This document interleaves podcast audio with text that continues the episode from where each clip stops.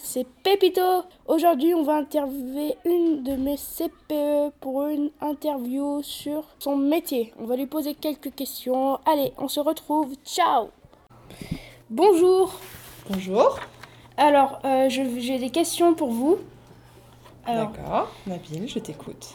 c'est à partir de quel âge qu'on peut devenir conseillère principale de l'éducation? Alors, c'est pas vraiment une question d'âge. Il y a plusieurs étapes pour pouvoir devenir euh, conseiller principal d'éducation. La première étape, c'est de valider un Master 2. Un Master 2, c'est l'équivalent de 5 années d'études après le bac. Donc, euh, il faut des études spéciales Donc, pour devenir. Il faut faire des études spéciales. Ça s'appelle euh, un master MEF. Ce sont des sciences de l'éducation avec le parcours encadrement scolaire. Et ensuite, une fois qu'on a le master, ou pendant qu'on passe le master, il faut surtout passer un concours du ministère de l'Éducation, d'accord, national. Et ce concours-là est très difficile. Il y a Ah. très peu de places. Alors, combien de temps faudrait-il pour terminer les études? Alors du coup, il faut, euh, si tout se passe bien et si on réussit le concours, 5 ans. 5 ans? Mais en fait, ça dépend tout du concours. Ah. Alors, Il faut avoir le concours. Faut bien retenir ça. alors maintenant, on va passer sur les questions alors, euh, sur la vie du collège. Comment collaborez-vous avec euh, les, les enseignants, par exemple, sur, le, sur la journée vivre ensemble, euh, tout ça? Alors, euh, quand on est con- conseillère principale d'éducation, ça fait partie de notre travail de travailler en équipe. D'accord?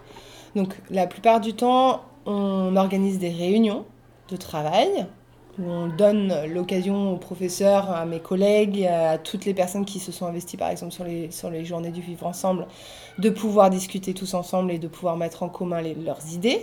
D'accord? Ça, c'est vraiment pour l'organisation d'un projet. La plupart du temps, ce sont des réunions et puis après, c'est de l'organisation comme on peut voir euh, grâce à l'informatique et grâce aux collègues aussi et à comment eux, ils veulent travailler. Ça, c'est la première chose pour les projets. Par contre, sur le quotidien et pour le travail du suivi des élèves, la plupart du temps, c'est pareil, on met en place des petits temps de réunion avec tous les professeurs principaux. Ce sont les, professeurs avec qui on travaille le plus en fonction de nos niveaux. D'accord? Moi, je suis responsable, Madame Merlot, responsable du niveau 5e et 3e, donc je suis plus à même de collaborer avec mes collègues professeurs principaux de 5e et de 3e. Mais évidemment, quand il y a des problèmes, on, discute avec tous nos, tous nos collègues. Et ensuite, il y a tout le travail avec les assistants d'éducation, comme vous les appelez les surveillants, où là, c'est pareil, on fait des réunions assez souvent pour pouvoir remettre un petit peu l'organisation de la vie scolaire en place. Et ça, c'est pareil, on doit faire, euh, on doit faire preuve de, de pas mal de compétences euh, du type euh, travail en équipe, esprit d'équipe, euh, collaboration, coopération. Nous, on travaille beaucoup dans ce sens-là. Bienveillance aussi. Et tout ce que vous, vous apprenez au quotidien, bah, nous, on le met en place entre adultes, tout le temps, sans forcément qu'on ait besoin de se le rappeler.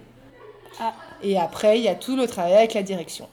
Et avec la direction, c'est pareil, on a beaucoup de réunions pour le suivi des élèves et ça s'appelle le point élève, par exemple, qui est une réunion qu'on a toutes les semaines, et les réunions de direction, que ce sont des réunions que l'on a également toutes les semaines.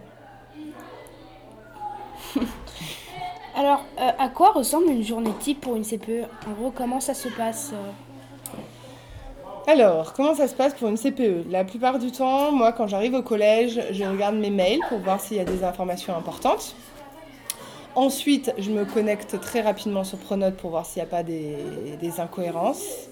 Ensuite, la plupart du temps, on a des rendez-vous soit avec les parents, soit avec les collègues, soit avec euh, le chef d'établissement, soit avec l'assistante sociale, soit avec l'infirmière, soit avec les assistants d'éducation.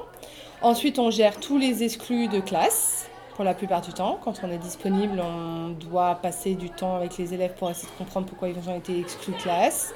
On passe aussi pas mal de temps à travailler sur euh, différents points avec les élèves. Ça peut être sur l'orientation, ça peut être sur l'éducation, c'est-à-dire tout ce qui est mis en place avec les élèves pour qu'ils réussissent scolairement. Donc ça, ça s'organise tout au long de la journée. Ensuite, ben, la plupart du temps, on va dans les couloirs pour surveiller un petit peu comment ça se passe. On va euh, dans la cantine pendant le temps de midi et deux ou dans la cour pour voir comment ça se passe. L'après-midi, c'est pareil. On est souvent organisé en fonction de nos réunions, de nos points élèves, euh, des rendez-vous avec les parents. Et on va aussi dans les couloirs. On va souvent aussi pendant la cour de récréation, au moment où les élèves se mettent en rang. Ah, alors, euh, c'est une autre question. Alors, combien d'élèves recevez-vous environ par jour? Ça dépend des jours. Il y a des jours où c'est très calme et où là, effectivement, on peut plus se pencher sur les projets, sur l'organisation euh, de plein de choses dans le collège et tout ça. Et puis il y a des jours où on en reçoit euh, un ou deux par heure.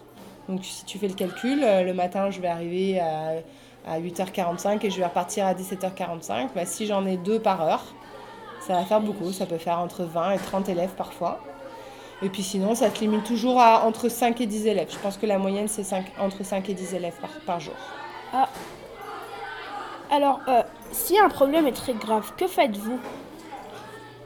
Vas-y. Tu peux fermer la porte. Oui. Alors, si un élève est de... Euh, Quand on a quelque chose de très grave, c'est ça la question? Oui. C'est le problème. C'est quoi Ça peut être quoi comme problème Par exemple, euh, un élève, euh, je ne sais pas, un élève a insulté sa prof, n'obéit pas, voilà. Alors c'est toujours pareil, nous on travaille dans la bienveillance, on essaye toujours de savoir ce qui se passe et de comprendre tout, la totalité du problème. D'accord? S'il s'agit d'un élève qui euh, est euh, auteur d'un acte un petit peu isolé, on ne va pas réagir de la même manière que quand c'est un élève qui accumule les difficultés. Donc quelle est la pire punition que vous ayez donnée à, à l'élève Alors, il y a deux choses. Quand on est face à un élève qui est dans une extrême violence, par exemple, une extrême violence, ça nous pousse, ça nous pose, ça nous pousse à poser euh, une sanction qui s'appelle une mesure conservatoire.